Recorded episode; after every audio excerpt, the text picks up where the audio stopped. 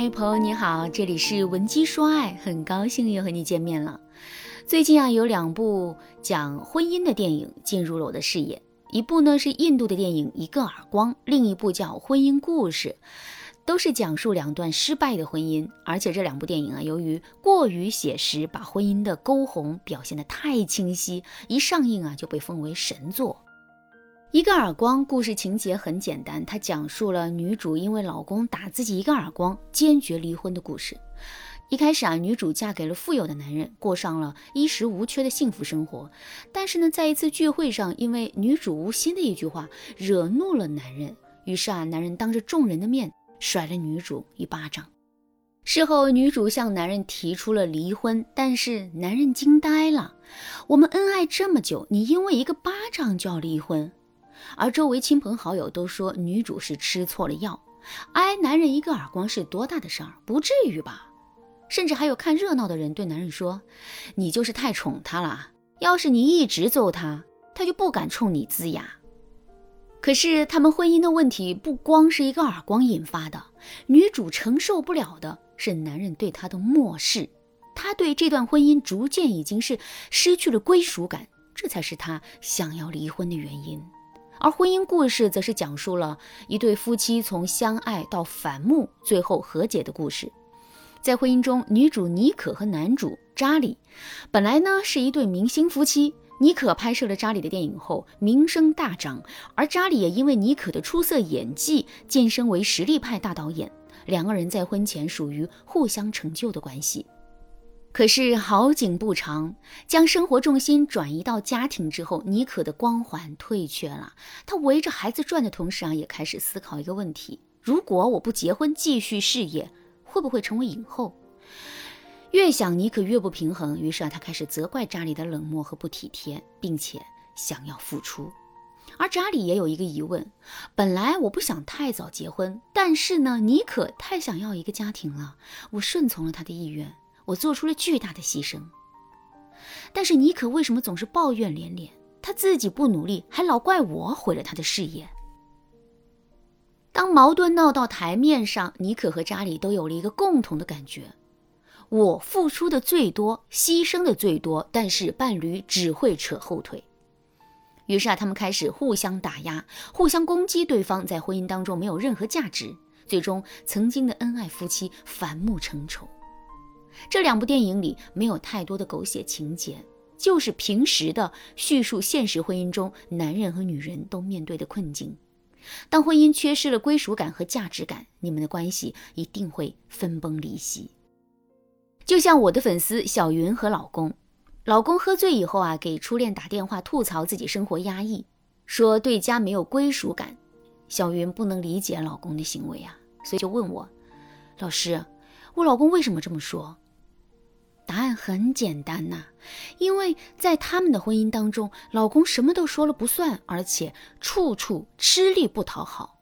比如，老公去洗碗，小云会说：“你个破碗洗不干净，还要我洗第二遍，废物玩意儿。”再比如，老公给小云买了一双鞋子，小云会说：“丑死了，我不穿。”长期下去，男人在小云这里得不到任何的肯定和欣赏，那么他怎么可能会觉得自己有价值呢？又怎么可能觉得对家有归属感呢？其实，所谓的归属感就是我需要这个家；所谓的价值感就是这个家需要我。只有两者合二为一，你们的情感才会无懈可击。如果你想让你们的爱情牢固，不会再被吵架、无趣等问题困扰。那么，赶紧添加我们的微信文姬零三三，文姬的全拼零三三，我们有专业导师为你出谋划策，让你不再为爱迷茫。如果你让你的伴侣感觉到有归属感和价值感，那么伴侣出轨、你们闹矛盾的可能性就会大大减少。那如何增加伴侣的归属感呢？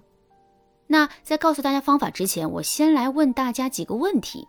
大家在心里默默回答一下，就能够立刻知道你们对彼此的归属感是多少了。一，你老公或者男友是否喜欢和你分享他的经历和想法？是就是十分，偶尔是三分，不是或者是很少就是零到一分。下面的题目也是一样啊，如果他符合描述，那分就越高；不符合，分就越低。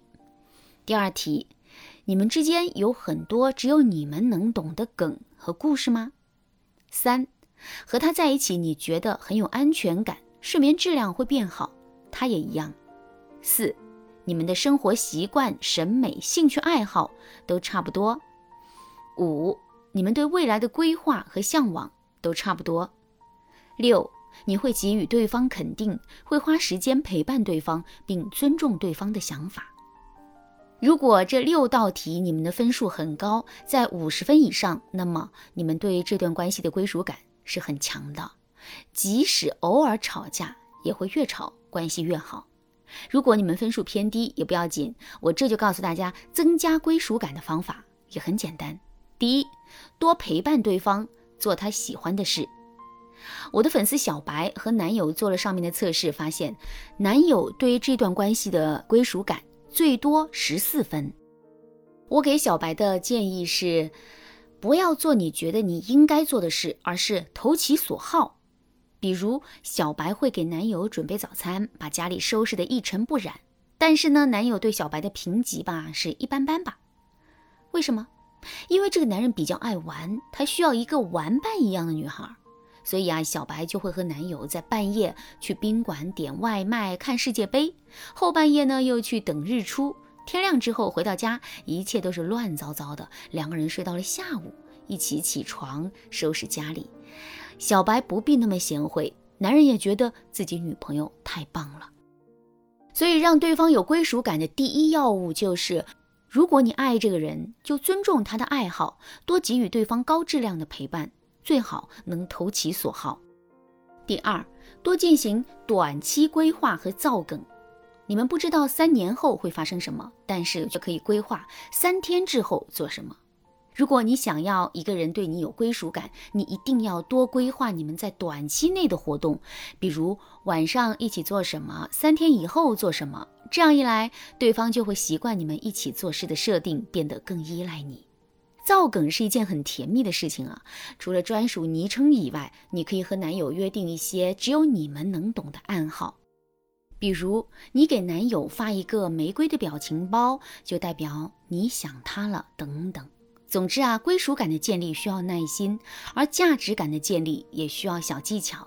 如果你想改变你们之间已经下滑的情感状态，或者是想提升你们之间的归属感和价值感。赶紧添加微信文姬零三三，文姬的全拼零三三，我们有资深导师帮助你解决各种婚恋问题，让你们之间的爱情越来越顺利。好啦，今天的内容就到这里啦，文姬说爱，迷茫情场，你得力的军师。